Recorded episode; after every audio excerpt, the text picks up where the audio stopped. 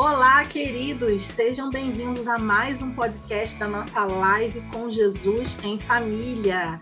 Esse ano, mais aqui da live com Jesus, inovando, trazendo para as famílias, para os adultos, a cada dia da live, um bate-papo super legal, super instrutivo, super edificante para os pais, para os adultos, todos aqueles que amam as crianças e que estão envolvidos diretamente com a educação cristã dos pequenos. E é um prazer enorme estar aqui com vocês nesse penúltimo dia, trazendo mais um tema super edificante. E com minha parceira de todos os dias, tia Camila Carvalho. Seja muito bem-vinda. Olá, Paula Marina. Estamos aqui com mais um dia e um casal precioso está conosco. Oi, boa noite para todos. É, meu nome é Rose, sou esposa do Tiago. É, eu já trabalhei muito em, com crianças a minha vida toda, aliás, em toda a vida do, da, da, do nascimento dos meus filhos até a juventude, eu os acompanhei em todas as faixas etárias. Então, conforme eles iam mudando a faixa etária, como eles são só um ano de diferença, eu ia mudando também para estar sempre atualizada naquilo que eles pensavam, na forma que eles ouviam as suas brincadeiras, as suas gírias, e eu estando junto nos, nos departamentos com eles, eu, ficava, eu sempre ficava mais sensível à demanda que eles tinham. Então, eu trabalhei desde o maternal até a juventude com eles. E Agora, aposentada, sou pó de dois netos, o Miguel, de quatro anos, e o Matheus, de onze. São faixas etárias bem diferentes, então é bem, é bem complicado a gente fazer as coisas com os dois de forma que os dois gostem, né? É, demanda muito mais preocupação e tempo para pensar no que fazer. Na igreja, eu trabalho um pouquinho só no Recriança, é, com as classes dos meninos, de, das crianças de 7 a 9 anos. E o meu, hoje o meu trabalho principal é no cuidado missionário, junto da agência missionária base, aonde eu cuido dos missionários de todas as agências que são filiadas à MTB, esse é o meu foco hoje principal. Olá, Paula, Camilinha. Quero agradecer a coragem de vocês de chamar a gente. Vocês são corajosas, viu?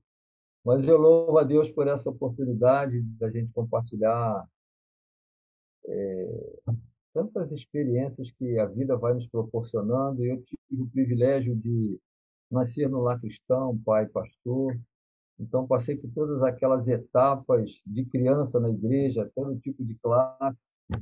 E a nossa base de conhecimento da Bíblia foi lá no, na escola bíblica. Isso é algo assim muito forte. A questão do manuseio da palavra de Deus, dos livros decorados, do exercício bíblico. Então, foi em todo o tempo eu tive esse privilégio né, de ser criado já nos caminhos do Senhor, e meu pai, pastor, é, e minha mãe sempre, e eu louvo a Deus por isso, é, deixaram um legado, deixaram, já estão vivos ainda, mas deixaram um legado como filho é, de gente que é muito temente a Deus, muito comprometido com Deus. Então, são, é, é uma base assim, que nós tivemos, que eu tive especial, de ver pais que colocaram sempre Deus em primeiro lugar, servir ao Senhor, servir é, sempre foi algo assim muito precioso na família que papai, mamãe e a gente. E por tudo isso, isso foi dando a nós, principalmente a mim como filho, que tenho uma irmã, é, um compromisso também com o Senhor. E é claro que no início, a gente novinho como filho de pastor, é meio chatinho, deu vontade de dar uma fuga. Mas Deus não permitiu e usou muito meus pais para que isso não acontecesse. Então, esse aprendizado básico, e um exemplo assim que nunca me esqueço, E algumas vezes que eu acordava de madrugada, às vezes por algum motivo, eu via a luz do quarto deles acesa e lá estavam ajoelhados orando. Então isso foi passando para a gente, e aprender a orar, mas nunca vi discutindo nem brigando. Então é, foi um aprendizado não de ouvir falar, mas de viver aquilo que a palavra ensina. E com isso, talvez aos 20 e poucos anos, eu fui incomodado por Deus num chamado para ser pastor, mas eu disse que eu não queria ser. É, filho de pastor já estava suficiente. Eu fazia qualquer coisa, eu quis fazer assim, um combinado com Deus. Eu fazia qualquer coisa na igreja menos pastor. E eu tive a sensação de que ele aceitou a proposta, mas não, ele esperou ficar bem mais idoso, foi dando tempo ao tempo, até que chegou o tempo dele, aí não, não pude resistir ao chamado dele para me preparar.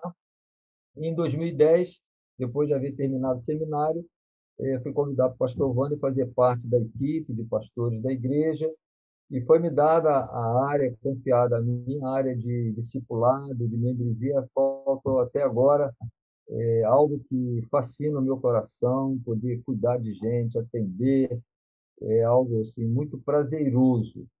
Então, espiritualmente, a minha vida foi sempre no reino de Deus. Eu não conheço o mundo, conheço de ouvir falar e não quero conhecer pessoalmente. Conheço do que a gente vai vendo, as pessoas, mas eu louvo a Deus porque tive paz assim. E Deus nos deu a bênção também de ter os filhos e deles seguirem esse caminho. E agora, nos netos, o mais velho já é batizado desde sete anos, e o nosso clamor ao Senhor está sendo pelo Miguel, para que ele também, bem cedinho, quando ele tiver a razão, conhecer a palavra de Deus, ele possa também entregar a sua vida a Jesus. Então, essa é uma história bem assim, uma apresentação rápida, um resumo, né? E nós estamos gratos ao Senhor por isso, por ter essa família saudável, os filhos servindo ao Senhor, envolvidos na obra do Senhor, e os netos já nesse caminho também. Que delícia ouvir um pouquinho aí da apresentação de vocês. Eu me lembro, Paula, e também para quem estiver aqui ouvindo a gente, a apresentação do pastor Wander a respeito do pastor Tiago. Ele normalmente apresenta o pastor Tiago como pastor dos pastores, porque ele realmente é um pastorzão, assim, e uma vez ele brincou, ele falou, olha, ele é o pastor que mais eu conheço que é um pastor realmente, porque ele tem esse instinto de cuidar das ovelhas, né? Cuida muito bem. Quem entra aí no gabinete com o pastor Tiago sai daí assim muito edificado pelo Senhor e não sai em 30 minutos, né, pastor? A sua fama é de uma pessoa que cuida ali de todas as áreas, Normalmente eu tenho o privilégio também de retornar aí, às vezes, uma carona com o pastor Tiago Rosa. Literalmente são os últimos a saírem da igreja, porque todo mundo quer parar, quer conversar, quer conselho.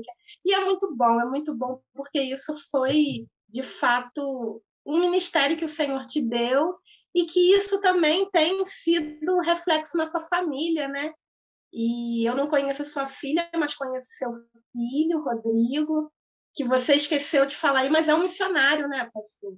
Rose também.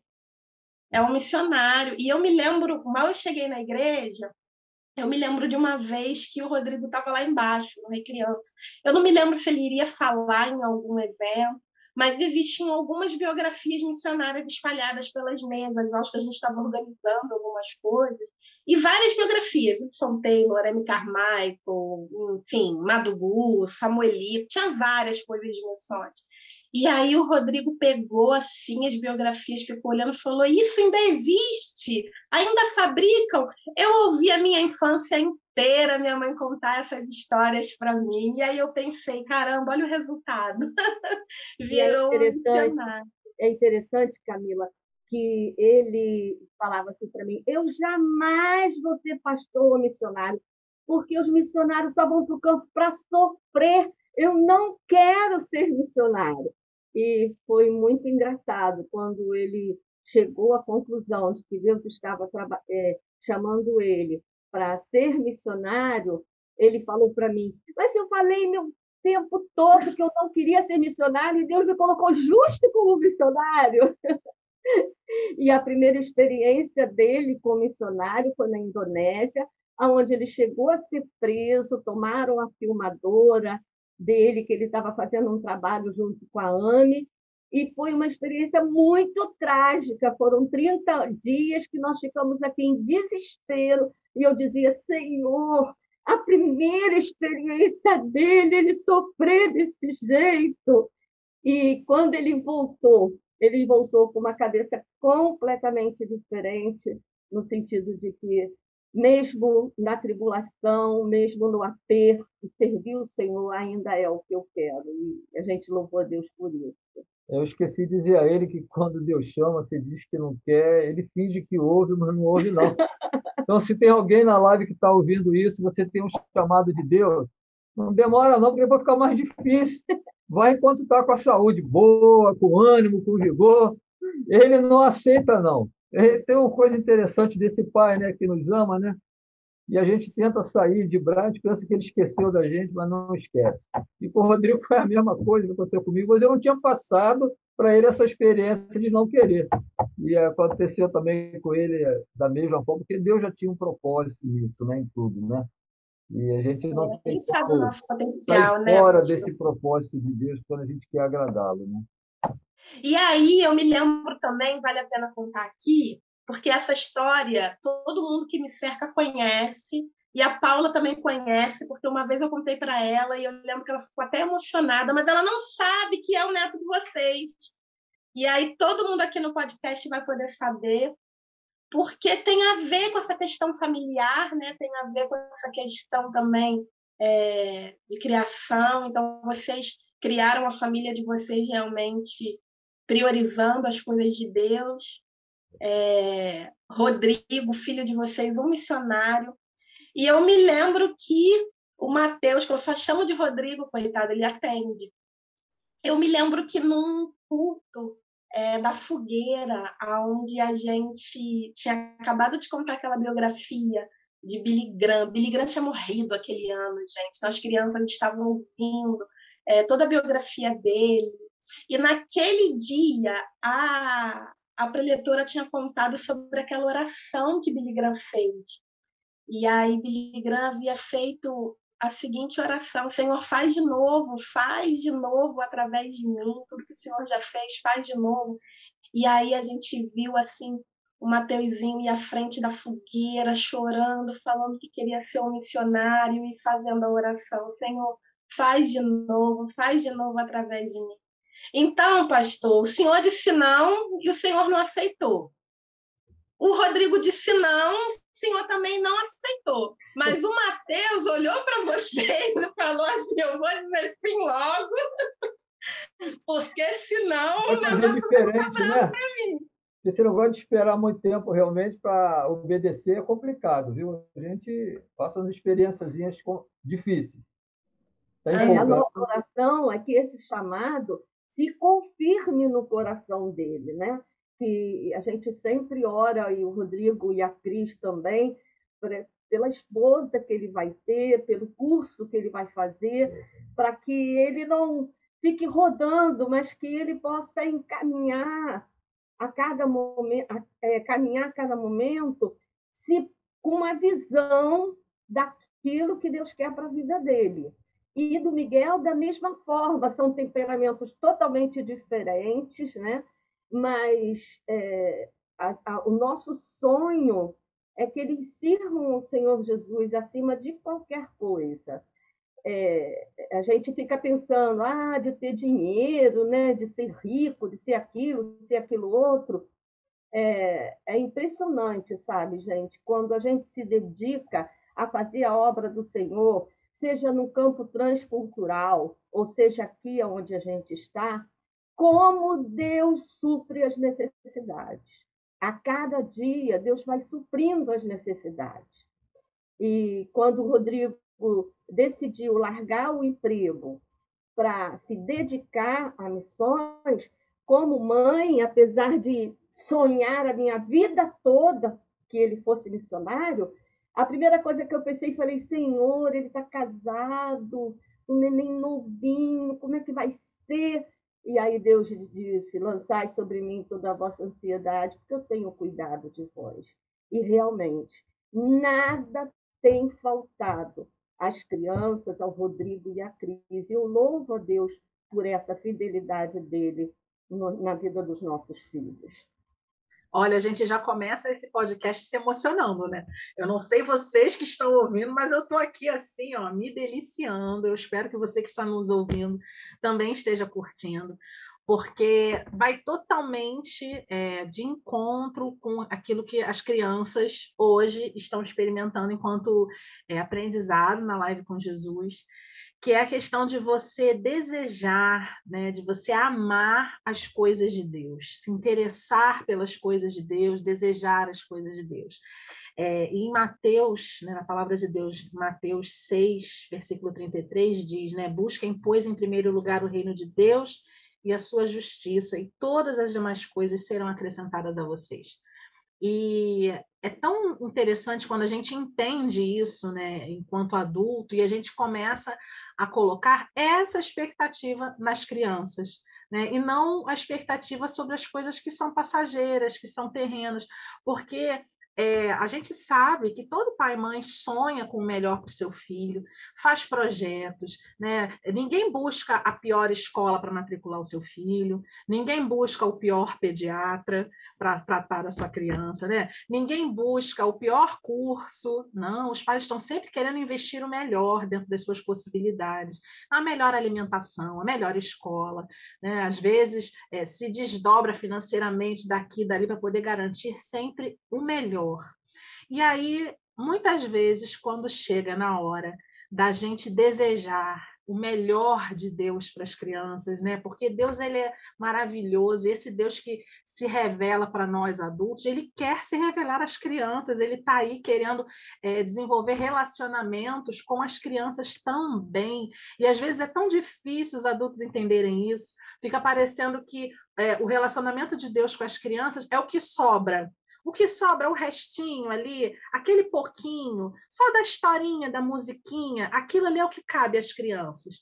E não, a gente vê é, e assim, eu vejo isso, Camila vê isso, ela acabou de narrar aqui nessa experiência com o neto de vocês, que é exatamente isso, né? Deus ele tem prazer em, em se revelar, em mostrar os planos dele, os sonhos deles para as crianças.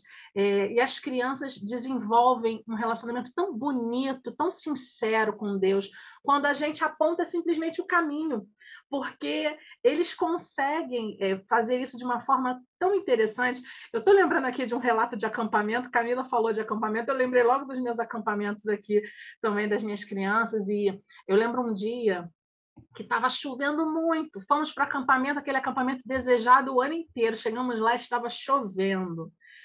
É, e aconteceu isso dois anos seguidos até. No primeiro ano, era dia que a gente ia fazer uma festa e amanheceu chovendo, a festa era à noite, eles arrasados, né? Tia, como é que vai ser? Falei, gente, olha só, Deus ele é o dono da chuva, dono do céu, dono do, do ar, de tudo. Orem. Se for da vontade de Deus e Ele quiser que a nossa festa aconteça hoje, Ele vai permitir, Ele vai fazer parar de chover. Não adianta vocês ficarem aí se lamentando, desesperados mas se não for da vontade, Deus vai dar um jeito da gente botar essa festa num outro horário na programação. Pois eles foram para o quarto imediatamente, se trancaram lá. E aí a gente, quando entrou para ver aquele silêncio, gente, as crianças estão muito quietas. As crianças? Está tudo muito quieto. A gente entra na, no quarto, estão eles lá orando. Pois bem, Deus ouviu a oração daquelas crianças, porque a gente teve festa de noite e no dia seguinte ainda teve piscina, com direito a arco-íris no céu e tudo, gente. Vocês não estão entendendo. Eu sei que as crianças vibraram, isso foi logo no nosso primeiro acampamento. E num outro acampamento, também com situação de chuva, as crianças arrasadas. E aí eu lembro que o pastor Novasti foi pregar para as crianças e ele trouxe para as crianças uma palavra, né, mostrando para eles, o poder de Deus através dos tempos e tal. E eles ficaram assim tão impressionados que eles, quando terminou a mensagem, eles foram lá para a piscina e ficaram lá chuviscando. Aí a, a, tia Susan, que deve estar ouvindo, foi atrás deles. O que, que vocês estão fazendo aí? Sai daí, vamos embora. Não, tia, a gente está orando aqui, assim, na piscina, para Deus fazer um milagre e parar de chover, porque a gente quer muito ir para a piscina. E olha, pois bem, eles conseguiram ter piscina. Eu não sei se foi Jesuscidência, brincadeiras à parte, mas assim, em coisas tão bobas para nós adultos, né? Tão bobo, tão pequeno, tão pouco.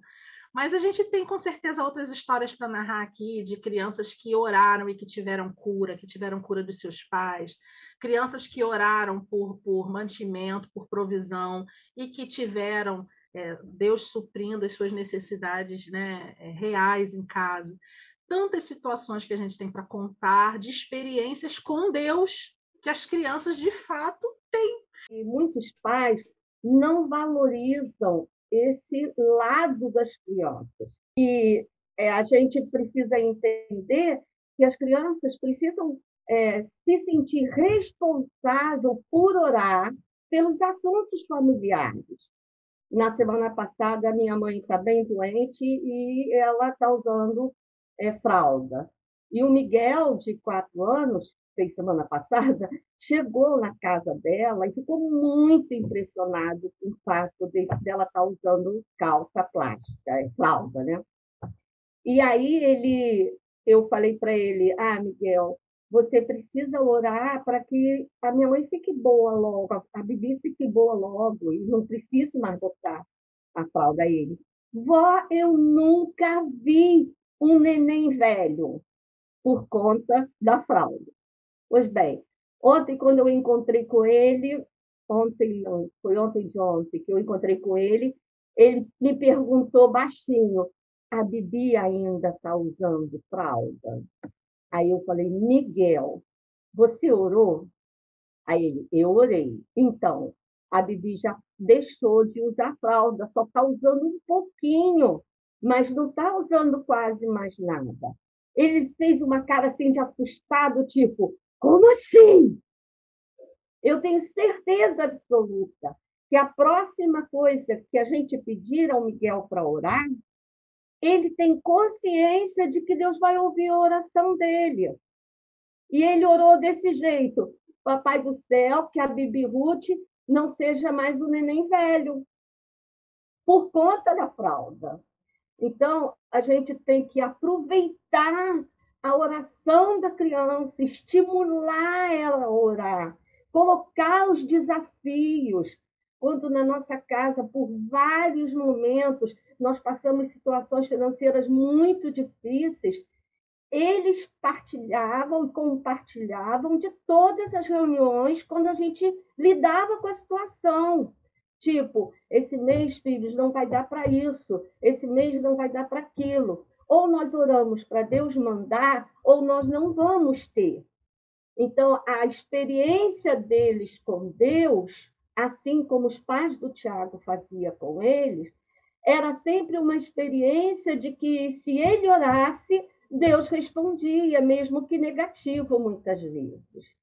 E isso a gente tem que incutir na cabecinha deles desde pequenininho isso que vocês falaram é fundamental, né? Essa questão do estímulo, porque mais uma vez você deixar as portas abertas, né? Porque quando você está estimulando, você adulto está estimulando, você está mostrando que aquilo também é importante para você, que, é que você valoriza aquilo. Não é aquela coisa do faço o que eu digo, mas não faço o que eu faço. Né? Você está mostrando também com exemplos, né? E vocês é, deram exemplos. Né? Pastor Tiago teve aí a história da família dele, que foi exemplo para ele, ele deu exemplos para os filhos de vocês. Os filhos de vocês dando exemplo para os netos, vocês tendo a oportunidade de é, reafirmar esses exemplos na vida dos netos. Quer dizer, algo que foi semeado lá atrás, né, pelos bisos deles, hoje estão aqui, olha, florescendo neles também. Que maravilha a gente ver isso, né? É, e vocês mostrando que vocês dão valor a isso, né? É aquilo que a gente estava falando. É, ah, vai ser advogado quando crescer, vai ser um médico quando crescer, vai ser famoso. Hoje em dia eles querem tudo ser youtubers, eles querem ter fama, né? Eles querem se projetar aí nas redes sociais, nas mídias. Tá, mas por que não? Eu quero usar as redes sociais para falar de Jesus. Eu quero ser um pastor que vai pregar para as multidões online, que seja, né? Eu quero ser um missionário, um evangelista que vai fazer aí os, os vídeos, um vlogger que vai fazer vídeos, uma ministra de música que vai fazer canções. Aí, hoje em dia, essa realidade virtual para eles, eles dominam muito melhor que a gente, né? Mas assim, é, existem tantas possibilidades e tantas coisas que eu creio que o Espírito Santo de Deus está é, movendo os corações e a inteligência dessa geração para justamente buscar novas estratégias, novos caminhos, chegar a lugares que a gente, com os nossos pés, não tem condições de chegar por N motivos, mas que a gente sabe que essa geração vai conseguir alcançar, vai conseguir chegar por outros meios, né, os meios virtuais, e por que não incentivar, por que não deixar aberta essa porta, né? Então, assim, você, pai, mãe, avô, avó, tio, tia, quando eles disserem para vocês, ah, eu queria ser pastor, não sufoquem esse plano, né? Orem, peçam a Deus direcionamento para que Deus confirme nos corações deles no devido tempo, e vocês fiquem atentos, cuidem dessas joias preciosas, porque, olha, pode ser uma pedra preciosa, um diamante aí escondido dentro de uma pedra bruta, mas que o Senhor vai lapidando e que você, adulto, é uma ferramenta nas mãos de Deus para isso. Então, seja você, adulto, uma ferramenta afiada, boa, né, competente nisso. Peça a Deus direcionamento, sabedoria para que você tenha palavras certas na hora certa, bons conselhos bíblicos para dar, né, que você seja fonte de exemplos, de inspiração, de servo, de serva de Deus, para que eles tenham em quem se inspirar, para que eles possam prosseguir, porque vontade de desistir vai sempre acontecer, né? vão aparecer sempre outras oportunidades, outras coisas mais legais para fazer. E aí é desde pequeno, né? Isso que a Rose estava falando. Às vezes a gente depois chega. Isso também acontece muito comigo, eu sei que acontece com Camila também. Eles crescem começam a ganhar mais autonomia, adolescentes, jovens. Às vezes os pais de adolescentes jovens procuram a gente no Ministério Infantil e pedem socorro. Ai, por que eles ouvem vocês? Por que ela ouve mais você? Conversa com ela, Camila. Conversa com ela, Paula, para ela vir mais para a igreja para se envolver mais. E a gente fala, gente, mas olha só, é outra etapa, outra vivência. A gente pode conversar, porque a gente cria um vínculo, né, que permanece, mas é outra etapa, são outros líderes, outras pessoas que estão aí também disponíveis, e você, pai e mãe, precisa caminhar junto. Né? Isso que vocês fizeram aí, que estão relatando aqui para gente é caminhar junto mesmo, né? não é terceirizar, não é delegar para outros. Né? No, no, reino de Deus, cada um tem a sua função, a gente sabe, assim como num, num reino de faz de conta, que as crianças é, conhecem muito bem, né? o rei, a rainha, os arautos, aí, os guardas. No reino de Deus também, cada um tem a sua função, mas as funções mais valiosas estão dentro de casa, não é isso? O que, que vocês têm a falar para as famílias em relação a isso? Nós, em oração, nunca pedimos que nossos filhos fossem ricos, mas que eles fossem fiéis a Deus. E que eles entendessem a vontade de Deus para a vida deles, para que eles pudessem obedecer. Porque não é o dinheiro que vai realizar, não é o dinheiro que vai fazer feliz, mas a alegria do crente é quando ele está no centro da vontade de Deus. Mesmo que às vezes o momento seja mais difícil, como é do missionário, como é de muitos, mas quando ele tem certeza que aquilo ali agrada ao Senhor, da vontade dele, vale a pena. E eu acho que não tem recompensa maior que Deus possa dar ao, a um pai, a uma mãe, é ver o seu filho repetindo aquilo que você aprendeu e aquilo que traz alegria ao nosso coração, que traz um ambiente de paz na família, porque você está vivendo. Então, eu creio que realmente para os pais é um desafio muito grande. Muito grande, porque a gente conhece o texto que você citou. Buscar primeiro o reino de Deus. Talvez todo pai crente sabe isso de cor. Mas, na verdade, será que a gente coloca isso como prioridade? E o nosso adversário tem uma estratégia muito forte, que é usada, já era usada e agora mais do que nunca você não tem tempo. É como se ele falasse assim, aquilo que está escrito lá em Eclesiastes 3 é mentira. Pode tirar a tua Bíblia, porque Você não tem tempo, você tem que fazer isso, você tem que fazer aquilo. Mas quando a gente acredita na palavra de Deus, não apenas conhece a palavra de Deus, mas começa a praticar a palavra de Deus, você vê se cumprir aquilo que ela diz. Quando a gente busca ele em primeiro lugar, as demais coisas são acrescentadas, porque é promessa dele. Se fosse de um pastor, poderia até dar algum problema de algum líder religioso poderia dar problema, mas não é. É do nosso Deus. Esse talvez seja o grande desafio no tempo que a gente vive, tendo que fazer tantas coisas. Se a gente entender, cada pai entender que Deus colocou uma herança na mão de um pai e de uma mãe, foi Deus que colocou, quer dizer assim, ele, tava, ele está confiando nesse pai nessa mãe para cuidar dessa herança. E quando a gente não coloca ele em primeiro lugar, nós não damos a atenção que devemos, não instruímos como deveríamos instruir. Nós falamos talvez muito de Deus, mas não vivemos isso dentro de casa. Então hoje está faltando essa coerência, palavra, vida e ensino. Quando isso acontece, quando o pai primeiramente dá o exemplo, o filho vê o pai e a mãe orando, vê a maneira como conversam, vê o valor que eles dão às, às coisas do Senhor, é mais fácil o filho entender, porque ele vê resultado disso no dia a dia na família. Então, o grande desafio hoje do papai e da mamãe é entender que você tem uma herança que Deus confiou a você. Herança não é problema. Deus jamais dá um filho como problema. Ele dá o filho como uma bênção para a família. E quando o pai e a mãe entendem isso, eles vão, sobre a direção do Senhor, encontrar o tempo adequado para fazer aquilo que cabe a eles fazerem. E não terceirizar ou não transferir essa responsabilidade, normalmente, para o crente para a igreja.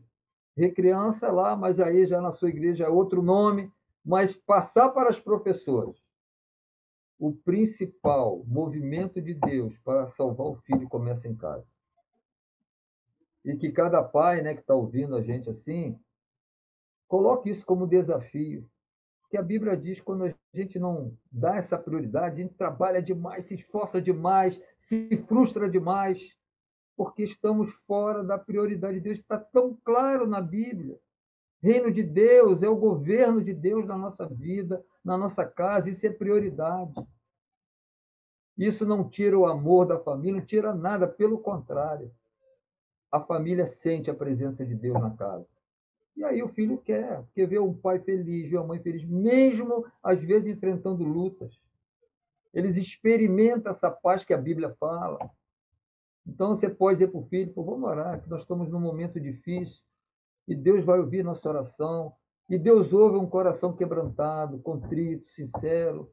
Não é uma oração bonita, de efeito, né? de frases. Não, Oração de uma criança, tão simples, mas tão sincera e Deus ouve. Então, o grande desafio, acho que para mim, nessa geração, é os pais entenderem o seu papel, de dar essa prioridade, de entender que o filho é bênção, não é problema, porque tem muito pai tratando, pai e mãe tratando o filho como problema para ser resolvido. Ele não é problema, ele é bênção. E uma coisa é, interessante, que quando a gente se lembra do que a Bíblia diz que a por causa do nosso comportamento, a nossa terceira e quarta, até a terceira e quarta geração serão abençoadas, quando você para para pensar nisso, você fala: epa, não é só meus filhos, os meus netos estão envolvidos, os meus bisnetos estão envolvidos e os meus tataranetos estarão envolvidos. Se eu errar com eles agora, eu perco a bênção da sequência das gerações. Então, hoje, eu sinto o peso do pastor Renato, da dona Zaida, da minha mãe e meu pai eram crentes mais friozinhos, mas especialmente deles, né? Sobre nós, é, por várias vezes, eu lembro, Rodrigo, a responsabilidade dele, da Cris, sobre os seus filhos, netos, bisnetos, e aí a gente vai tomando consciência de que eu, na minha parte, não posso errar espiritualmente com meus filhos. Porque se eu errar, eu vou perder a bênção de ver meus tataranetos ainda na igreja. E a gente sempre fala sobre a questão de não ter tempo. Às vezes a pessoa fala assim para mim: Ah, mas você tinha tempo. Eu optei diante de Deus, logo que casei, em trabalhar meio-dia quando Deus me desse um filho. Eu não trabalharia, trabalharia mais do que meio-dia. E foi isso que eu fiz. Abri mão de parte do dia do meu trabalho, metade do salário, para poder criá-los. E o Tiago tinha pouco tempo, então o que, que a gente fazia? A gente sempre fala que a prioridade é o culto doméstico. É, parabéns quem consegue. Para mim, a prioridade sempre foi o momento a sós com Deus deles. Porque eu pensava, quando eu não puder fazer o culto doméstico, eles não vão ter hábito de fazer o momento a sós. E o dia que eles saírem de dentro de casa, o dia que eles forem jovens, aonde eles estiverem, se não tiver família para fazer culto doméstico, eles vão ter o hábito de fazer o momento a sós deles com Deus. E muitas vezes eu abri mão do culto doméstico porque eu só tinha ou culto ou momento a sós com Deus deles. Então, eu priorizava o momento a sós, onde cada um se trancava num cômodo da casa, inclusive eu, e ali nós tínhamos o nosso momento a sós. E até hoje eles cultivam esse, esse costume. E o Mateus já cultiva esse costume também. Porque se, se nós não colocarmos no coração dos nossos filhos o desejo de ter aquele momento com Deus já desde pequeno, quando ele chegar na fase de adolescente e juventude, a tendência é eles não ficarem mais para o culto doméstico e não terem o momento deles com Deus. A minha experiência com eles adolescente foi muito interessante eu tinha, como nós acompanhávamos muito as famílias com filhos adolescentes e os problemas que apareciam, eu tinha pavor da adolescência dos meus filhos. Eu cheguei muitas vezes, olha só, a falar com Deus assim: Senhor, eu prefiro que tu os tire do que vê-los no mundo. Olha que coisa de maluco uma mãe falar isso, mas eu falar. E sabe o que aconteceu? Quando o Rodrigo tinha 11 anos para 12 e a Carol 10 para 9, é, 10 para 11, eu fui acometida de uma doença degenerativa que não tinha cura, muito grave, e que naquele período da doença, que eu não tenho noção exata de quantos anos foram, eu tive um período que eu já nem os reconhecia mais. As dores eram muito intensas, as dores de cabeça, e eu cheguei ao ponto de não ter mais controle sobre os meus, os meus movimentos, e não conhecia as crianças, só conhecia o Tiago e a minha mãe. E foi preciso um tratamento muito difícil, porque, como não tem cura ainda hoje no mundo todo o médico, que era um pesquisador, trazia remédios de outros países para experimentar em mim. Então, essa fase de experimento de, de medicamentos foi muito difícil. Mas sabe o que aconteceu? As crianças desfocaram a adolescência e a juventude deles para aquilo que estava acontecendo. E no lugar deles se rebelarem, eles eram parceiros do Tiago na oração. Por muitas vezes eu acordei ou voltei a mim e vi os três ajoelhados orando na minha cama, mesmo sem conhecê-los, mesmo eles sabendo que eu não sabia quem eles eram. Olha só como Deus é maravilhoso. Quando Deus me curou dessa doença incurável, eles foram parte integrantes do processo que Deus usou na minha vida para terem uma comunhão maior com Deus. E Deus continuou eles. Olha só, eu fiquei curada Meus filhos tinham passado a fase da adolescência e juventude, eram maduros espiritualmente, porque na minha batalha e na batalha do Tiago, eles estavam incluídos na batalha, na batalha de oração.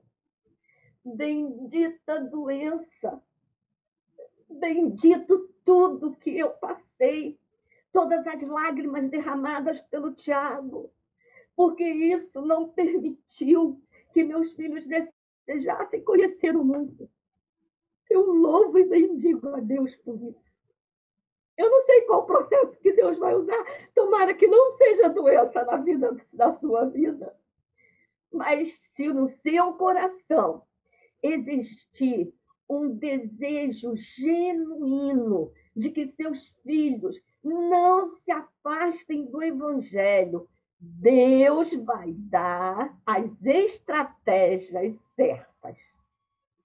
Pode contar com isso. Não sou eu que digo.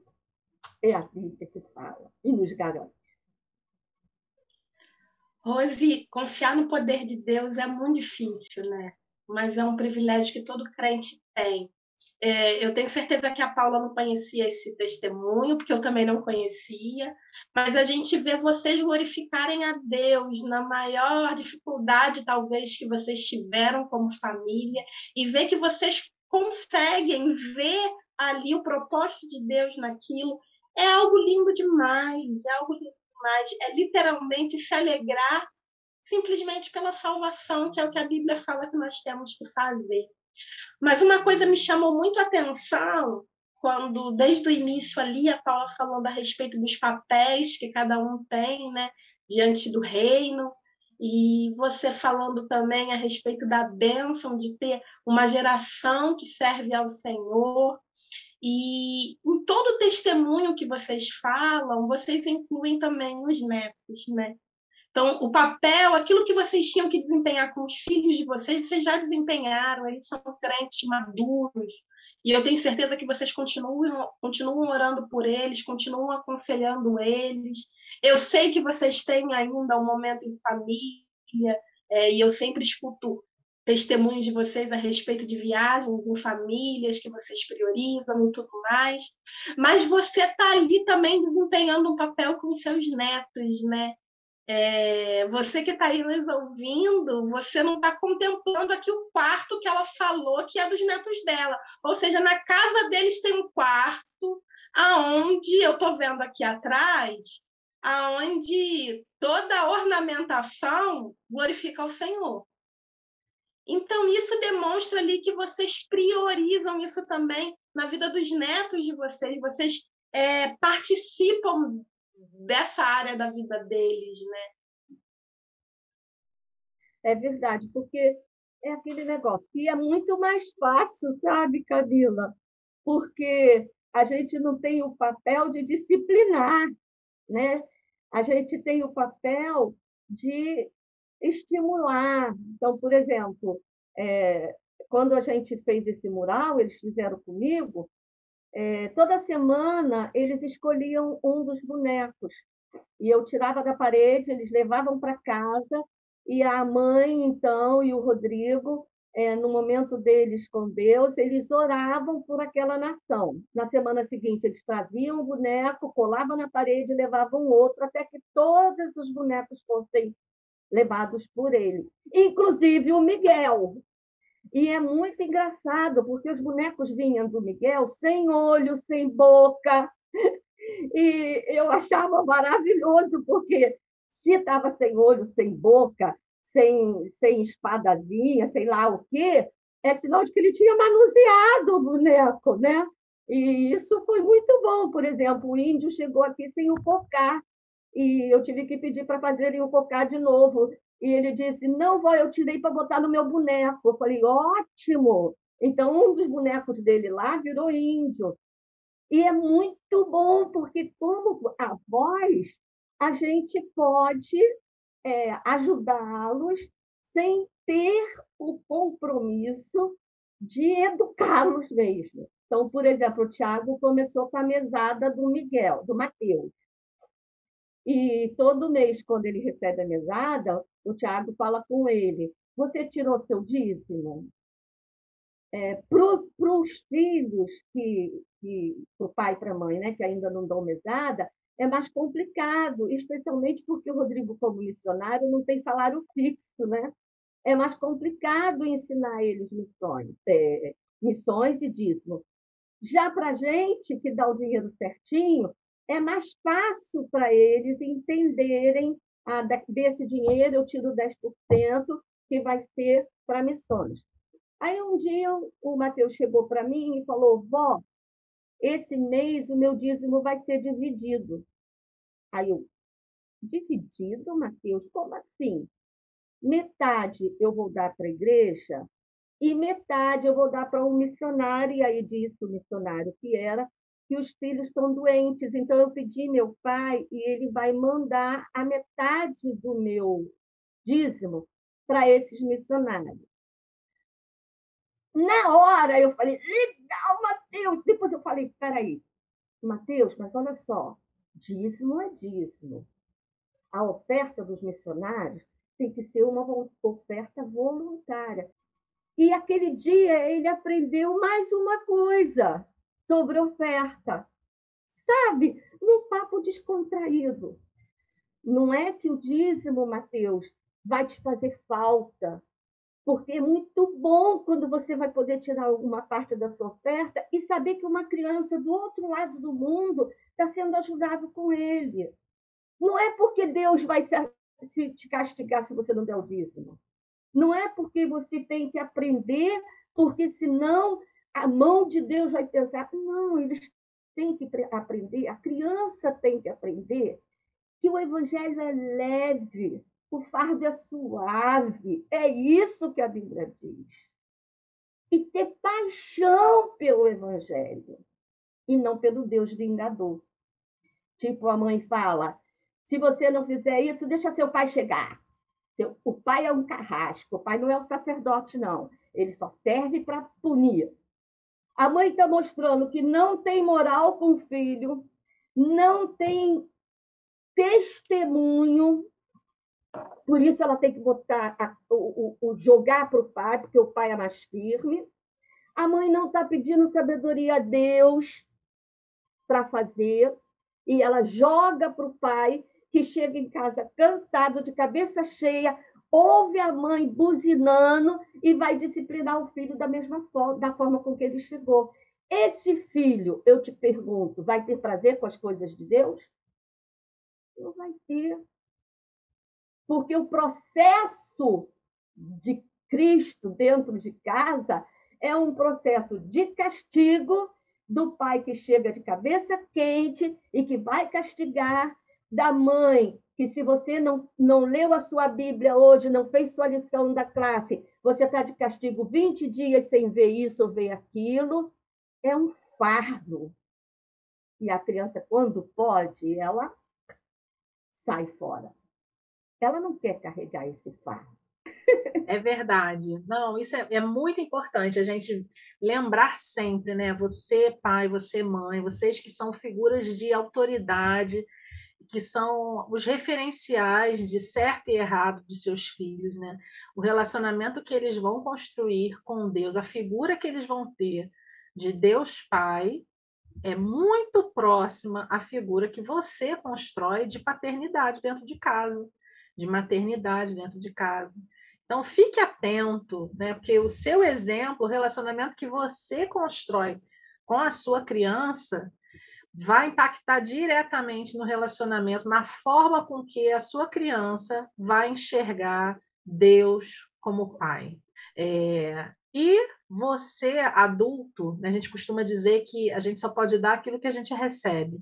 Você, adulto, você, pai, mãe, você talvez não tenha vivido uma experiência de paternidade, de maternidade amorosa, muito menos dentro do evangelho.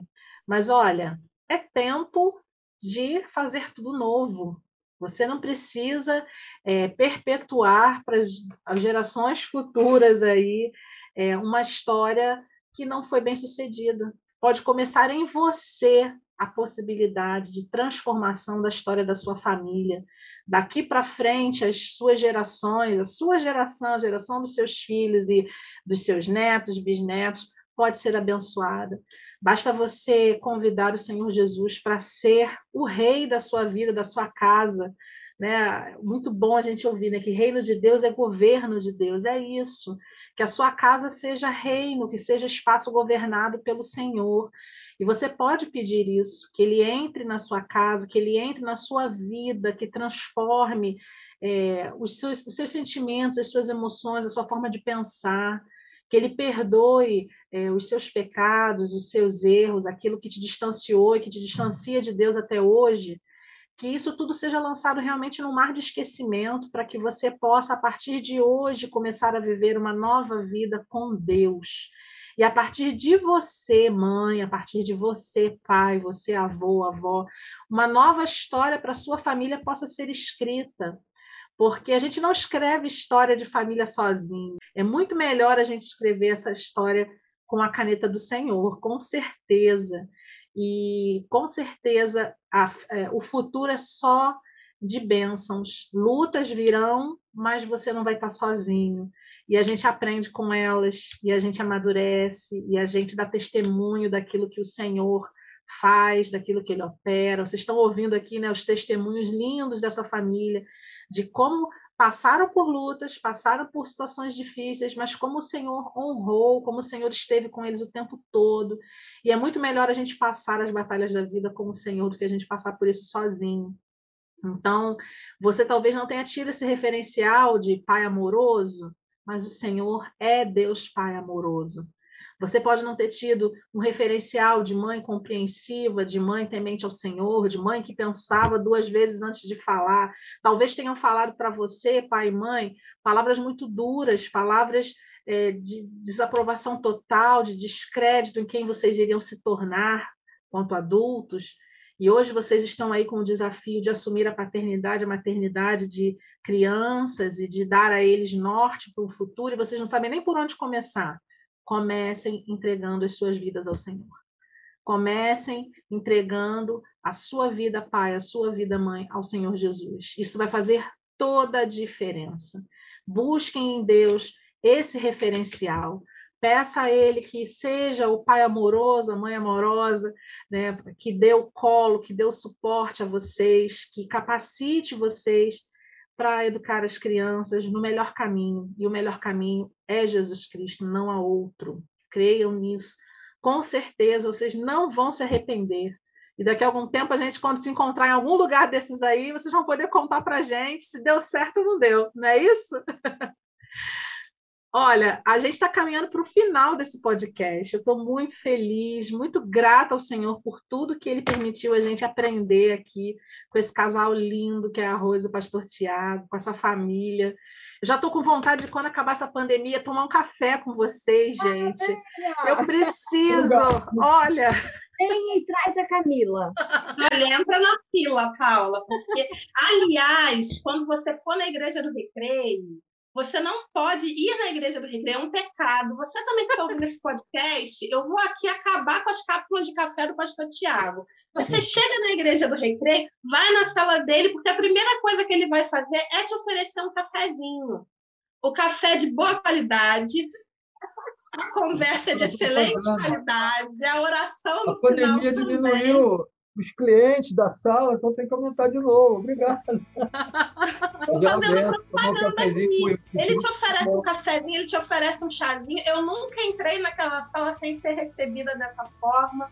E realmente é muito bom, é muito edificante é, conversar com esse casal aí. E eu tenho até um conselho para dar para você que está ouvindo a gente aqui. Provavelmente você é um pai, você é uma mãe, você é um responsável. Olha, faz os avós ouvirem esse áudio.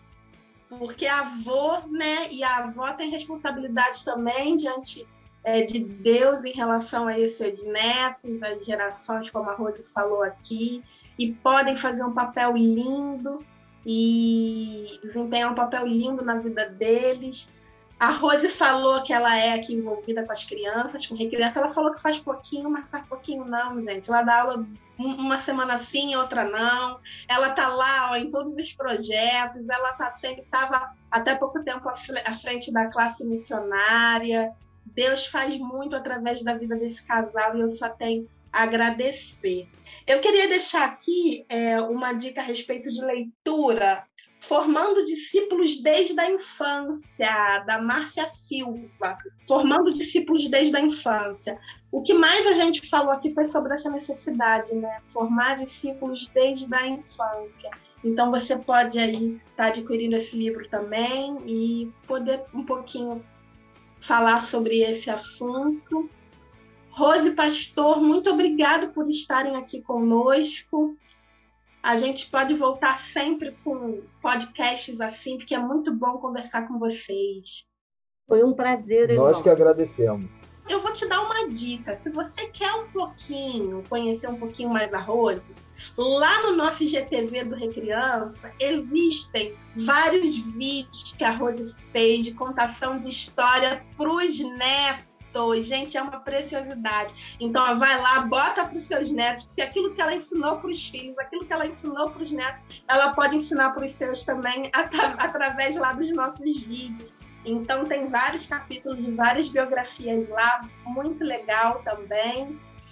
E é um prazer estar aqui com vocês. Um grande beijo. Amanhã tem mais, né, Paulinha?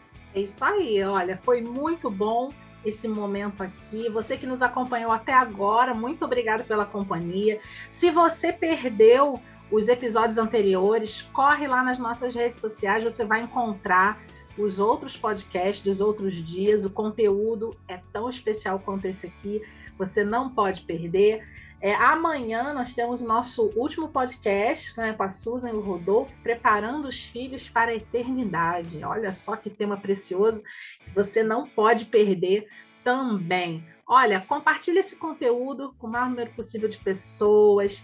Acompanhe junto com a sua criança a live com Jesus, segunda temporada. Compartilhe com crianças e vamos embora viralizar o amor de Deus. A gente se encontra amanhã, mais uma vez. Que Deus abençoe a todos. Tchau, tchau. Até Boa a próxima. A todos.